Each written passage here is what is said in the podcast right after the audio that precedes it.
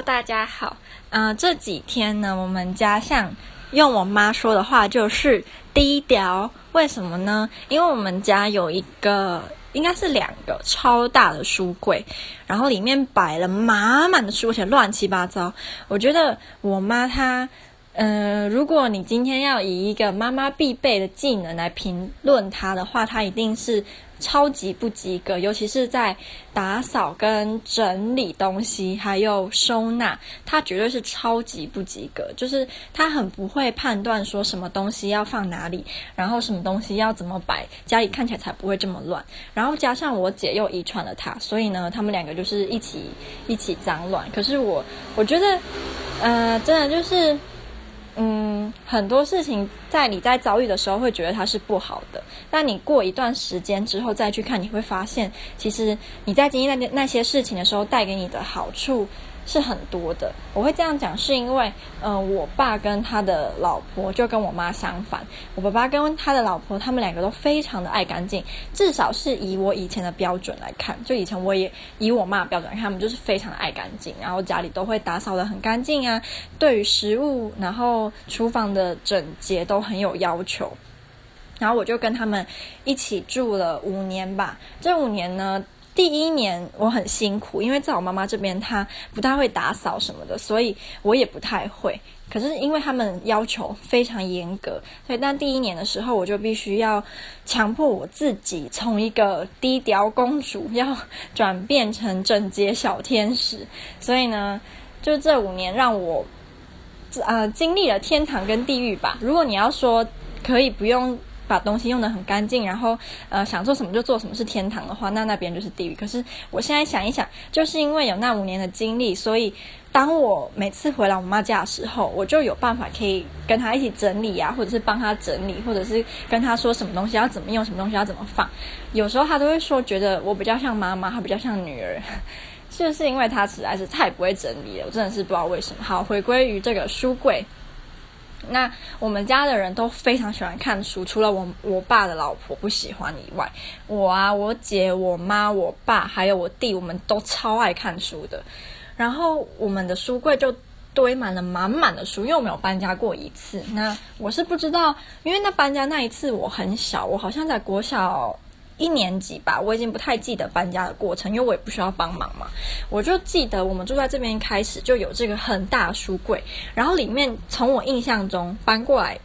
从我国小一年级到现在完全没有整理过。你就可以想象那个书柜有多么的可怕，里面的书有正的、倒的、反的，然后乱塞的，然后放在很奇怪的位置，然后里面还会出现什么什么那个叫什么，就是如果有停电的时候会有那种。紧急照护灯吗？我完全不懂为什么那种东西会在书柜里面呢？然后书柜里面还有什么王冠，就是小朋友在家酒那个王冠，就是一些奇怪，还有墨水，然后文房四宝也有在里面。然后我觉得啊，奇怪，这不是书柜吗？怎么很像哆啦 A 梦的藏宝袋？叫什么？就是它前面那个袋子。然后我们这几天呢，就疯狂的在整理这个书柜。然后我我就当那个丢东西的人，就是。整理里面，把不要的书丢掉，然后我妈就会拿去给捐给一些啊、呃、机构，或者是看有哪一些人要。那我妈她之前带了我，从小的时候，我妈就很喜欢去那种佛教的地方，然后佛教的地方很喜欢送书嘛，他们都会给你很多那种那种书，有一些书是漫画的，比如说什么。嗯、漫画版的《了凡四训》啊，漫画版的《地狱图》啊，还有一种那个叫什么啊？我已经忘记。我小时候很爱看啊，《阿育王》啦，不知道有没有人知道？就是佛教里面的阿育王的故事，然后还有漫画版。我小时候超级喜欢看那个漫画王漫画版的阿育王，我也不知道为什么，就觉得很好看。所以我们家就也有很多佛教的书。然后，嗯，有人说，如果你是拿佛教的书，你不可以把它丢掉。因为就是对佛不敬嘛。那如果你不要那些书怎么办？就是有两种，一种就是把它再捐给想要看的人，第二个就是把它带回去那个佛教的地方。所以我妈就把我那些不要的佛教书都拿回去给佛教的寺庙什么的，就是还给他们。因为真的，那真的看过一次之后，除非是像漫画版阿育王这么好看，会一直想看，其他就不会。而且我我这次没有找到阿育王诶，好奇怪哦。好，那我想要跟大家就是。讲我们家书柜里面的书，真的是非常的有趣。从古代中国古代的书到西方的经典，或者是当代的什么追星杂志都有。然后他们有一些名字，我都觉得非常的奇怪。可是我小时候好像有看过。我就挑几本，我现在就站在书柜面前。例如 《索命继承者》，我记得我小时候有看过，可是我已经忘记内容了，应该有点可怕。然后我那时候就拿这本书，就跟我妈讲说：“为什么我们家会有什么索命继承者？” 她就说：“因为她有时候广播电台的时候，她以前会念这些。”呃，故事就是小故事，是我们家有很多故事集，就是他在广播电台的时候要跟大家分享的，有索命计程车，还有阴间游览车、鬼巴士。飞越鬼门关，然后这是一个系列，叫做猛鬼旅行团。然后我们家没有二，因为那个阴间游览车是一，没有二。然后三是鬼巴士，四是飞越鬼门关，五是索命计程车，所以我们没有二，不知道二跑去哪了。然后还有什么生死缠绵，然后是灵异吊诡，还有什么曹若冰的猛鬼夜总会。还有小心黑夜有鬼，我就说这为什么这个会出现在我们家的书柜当中？不觉得很奇怪吗？因为他自己都很讨厌我看灵异的电影，就比如说那种有鬼的电影，他很讨厌我看。可是他我们家有这种索命计程车，还有人鬼兄弟、杨婆婆说鬼系列，就我们家超多鬼相关的小说，然后还有超大本，很像那种古代的经典。的包装，然后它的封面是中国鬼画，然后它好像有好几集，还有我们还有中国佛画，然后也是好几集，还有中国童话，他们都是很像那种四书五经，外面包了厚厚一层，很像是嗯、很厉害的书，可是其实不是。然后还有一个系列啊，不知道有没有人家里也有，叫做《全方位儿童百科大典》，然后它就有十二集。这个我小时候超爱看的，就是它第一集是小小动物专家，然后它里面还有很多什么千变万化的天空啊，缤纷的植物世界，小小河流成大海，这种小朋友在看的，有点像是百科全书，但是是简单版的。我小时候超级喜欢看这个这个系列，因为它里面有图画啊，然后有那种什么。博士就是，呃，画画的那种博士在里面会跟你有点像是跟你对话什么，就觉得很有趣。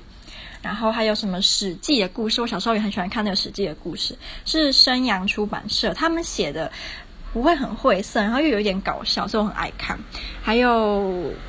嗯、江南四才子啊，这个我觉得大家一定会有，就是《古文观止》，应该每个人都有超多本吧？我们家就有四五本《古文观止》，然后我就去把都把它丢掉，就剩一本，因为我觉得他们内容都差不多。学庸《论语》也是感觉必备，唐诗三百首也是必备的。好啊，我再往下看啊，还有这个系列是世界文学全集，比如说《老人与海》啊，《黛丝姑娘》、《野性的呼唤》、《圆桌武士》等等。然后还有戴承志的作品，我小时候超级喜欢戴承志的，不知道有没有人知道戴承志是谁？他都写励志的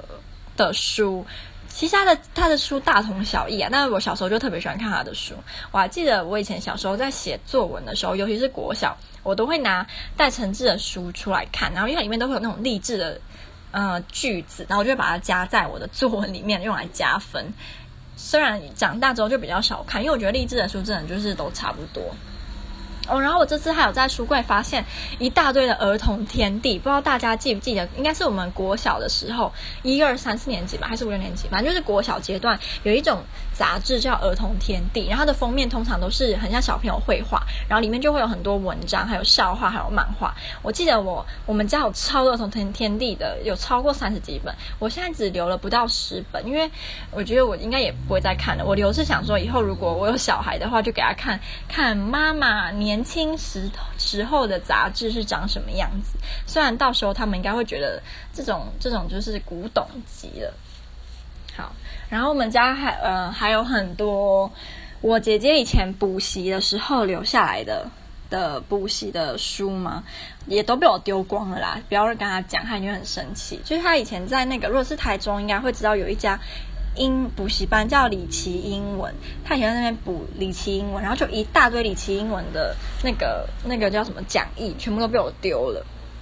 然后我刚刚就是站在那个书柜面前看了自己的杰作，就是那么干净整齐，就觉得心情很好。然后我就看到啊，呃，《诗经》，我就把它翻出来看。然后《诗经》的第一则啊，就是大家很耳熟能详，就现在跟大家分享一下《诗经》的第一则，就是《关雎》。它第一句，我觉得应该很多人都都有背过。关关雎鸠，在河之洲，窈窕淑女，君子好逑。这应该是大家最知道吧？它其实后面还有好几句，都是跟窈窕淑女有关的。我刚刚就边看到，又在边边想说，诶，就是它里面的那个隐喻到底是什么？然后我就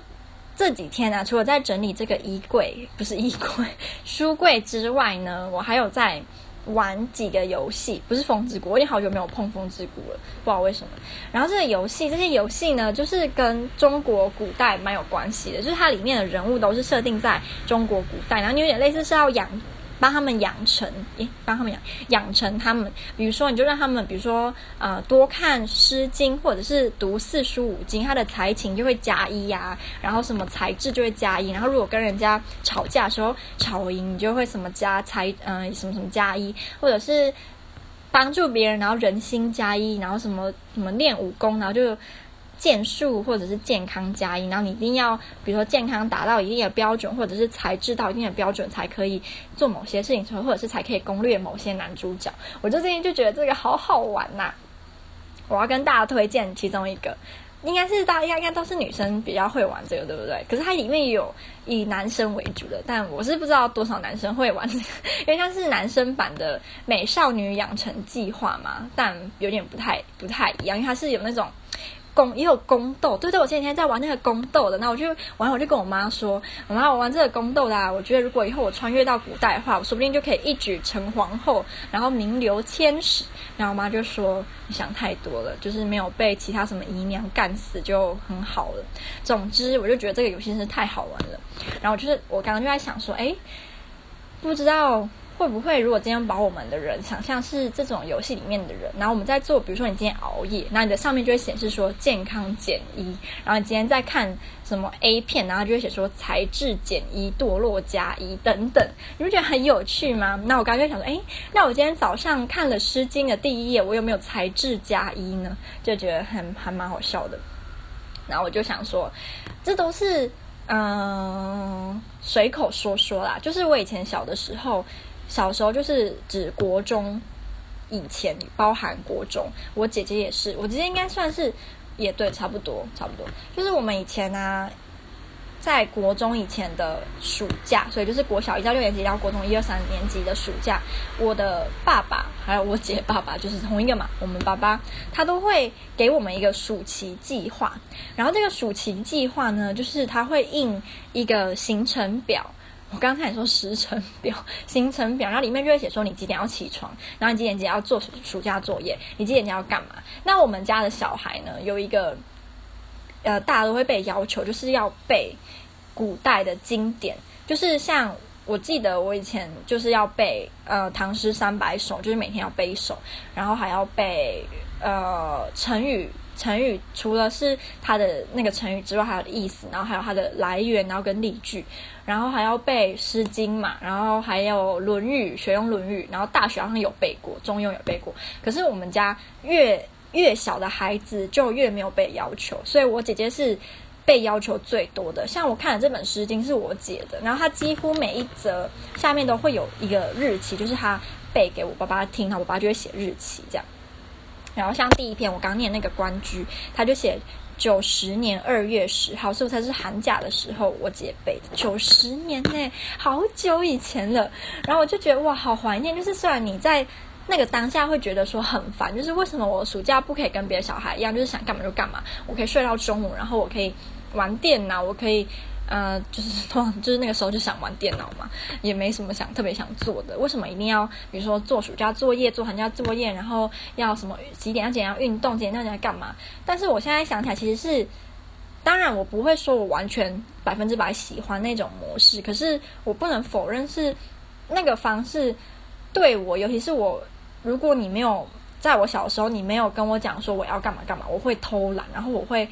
呃，不做正事，一直去玩，那可能就会到暑假最后一天才发现说啊，我暑假作业都没有做，那就要拼命的做，但是因为有这样被要求，所以每天都这样写一点，每天这样写一点，然后每天都有呃做一些正事，你反而到要放要开学的时候，你不会急急忙忙的要做作业，因为你每天都慢慢的把它做完了。那我觉得我爸爸他愿意。嗯、花时间帮我们安排也是一种父爱的展现嘛。我现在就觉得哇，当初应该要多备一点的。虽然现在大学没有念，尤其在 国外念书，根本用不到这种东西。可是，嗯、我觉得我有时候就会很佩服那种，有时候讲话讲一讲就可以插入一首诗嘛。会不会人家当很怪人？那我的意思就是，你会觉得他肚子都是墨水，然后又不是那种乱。呃，乱卖弄学，问是他讲出来的诗，或讲出来的成语，讲出来的典故，是真的很符合当下的情况，或者是他在写作文的时候，是真的可以，嗯、抛抛出那种不是一般人很喜欢用的。大家都会背的诗，而是他自己，比如说自己苦读，然后知道的一些作品，那就觉得我啦，我就觉得好厉害，好佩服。那我想说，小时候那种记忆力这么好的时候，应该要多背一些，这样子以后就可以，你知道出门的时候就可以，哇，今天天气真好，然后就突然冒出一些一些诗，然后就被人家当疯子，就我就觉得很厉害嘛，因为我没有办法，所以就觉得那样好。那我刚刚就在想说啊，如果现在长大了，还有人可以给我安排说，你几点到几点要，比如说几点到几点看诗，几点到几点要去打拳，几点到几点要干嘛干嘛干嘛的话，然后你的脑袋上面就会浮现说，材质加一，健康加一，什么加一，什么加一，然后就是下面显示可攻略法国王子之类的，就觉得哇。真棒啊！你的人生啊，还可以存档，然后存档之后，如果你不小心死或做错选择，然后呃孤独一生，就可以再读档重来。可惜真正的人生没有办法这样。然后我刚刚就想说，还是我要自己安排。可是自己安排最大最大的缺点，就是因为嗯，你可能会坚持个几天，然后就偷懒，就不想做了。所以我只能说，如果。嗯，我真的有做到的话，说不定等过完这个暑假，我就会变成一个满腹诗经的才女。哎呦，就让我做做梦吧。总之呢，就是跟大家胡扯一下。我等一下下午五点的时候要跟我高中的好朋友出门，他是我回台湾第一个见的人。然后也不知道等一下会怎么样，可是就是蛮期待的。然后刚啊，不是刚刚，昨天晚上吧，我波兰的朋友就传讯息问我说现在怎么样怎么样，他就说他很想我拍照片给他看，因为他很好奇台湾的街景跟波兰有没有差非常的多，当然是差非常的多，天差地远。然后我就跟他说我今天会出门，我再拍给他看。他们应该光是看到一大堆机车就吓死了，所以我会尽量挑垃圾少一点，然后人好看。我指的好看不是长得好看，就是看起来没有说很凶，看起来是和善的，然后有那种漂亮的店啊，然后当背景，然后这样拍给他看，展现我们繁华的一面。好，那就跟大家分享到这里啦。